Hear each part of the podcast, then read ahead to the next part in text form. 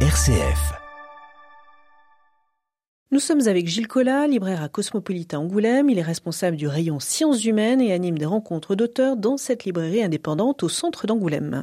Gilles Collat, bonjour. Bonjour. Vous avez euh, choisi Trois Alexandrines de Sibylle Vincendon qui est paru chez Stock.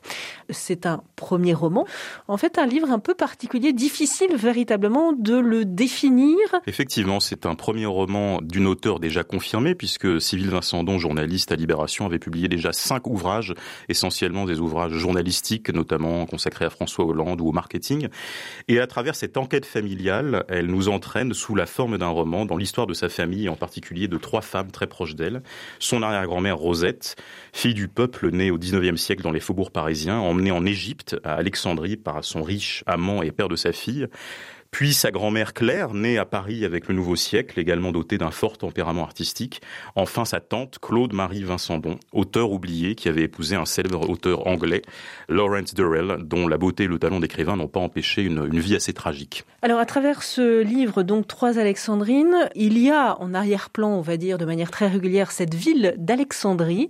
Et puis il y a finalement un voyage bien plus large, à la fois dans d'autres pays et puis dans d'autres réalités. C'est précisément un des aspects les plus fascinants du livre, puisqu'on part effectivement de cette bonne société alexandrine telle que l'a définie l'auteur, pur pour voyager dans toute l'Europe, euh, pour s'intéresser à la géopolitique mondiale de l'époque, avec notamment le canal de Suez. On visite l'histoire du sionisme, de l'architecture, des religions, l'histoire de la mode, du Moyen-Orient, de la condition homosexuelle, de la crise de 1929, de la Seconde Guerre mondiale. C'est absolument incroyable, un tour du monde véritablement qui nous entraîne jusqu'en Australie, à Chypre ou à Tel Aviv. Tout cela à travers l'histoire d'une famille axée autour de ces trois grands féminins. Qu'est-ce qu'elles ont de particulier quand même Ces femmes, ce ne sont pas euh, des femmes lambda, elles ont quand même une personnalité, elles ont des forces particulières? L'auteur, à travers ces trois figures féminines euh, très proches d'elle dans sa famille, cherche à, nous expliquer sans nous indigner ni nous faire rêver, puisqu'on part quand même euh, de la bonne société alexandrine, dans des conditions très favorables à l'époque pour ceux qui pouvaient en jouir.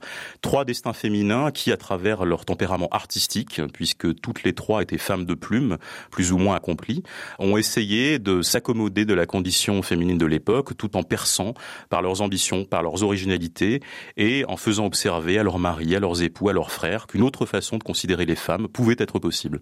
Et ce qui est étonnant, c'est que au-delà de ces trois destins anonymes entre guillemets, mais pas anodins, on croise de grands noms du XXe siècle parfois oubliés, d'autres beaucoup moins euh, méconnus comme le grand couturier Jean Dessès, Albert Cohen, Georges Catroux, proche euh, collaborateur du général de Gaulle qui accorda l'indépendance à la Syrie au Liban, Daphné du Maurier, le président Nasser, Jean de Ménas, dominicain et grand théologien, jusqu'à Henri Miller ou la Reine-Mère. Gilles Collat, dans ce livre, est-ce que dans la forme de l'écriture, il y a une originalité? Oui, et la plume de Sibylle Vincendon est souvent assez originale, notamment quand elle envisage plusieurs hypothèses partant d'une anecdote euh, familiale dont elle a du mal à croire telle ou telle version, ou bien quand elle fait converser plusieurs personnes avec elle-même l'auteur de ce roman familial.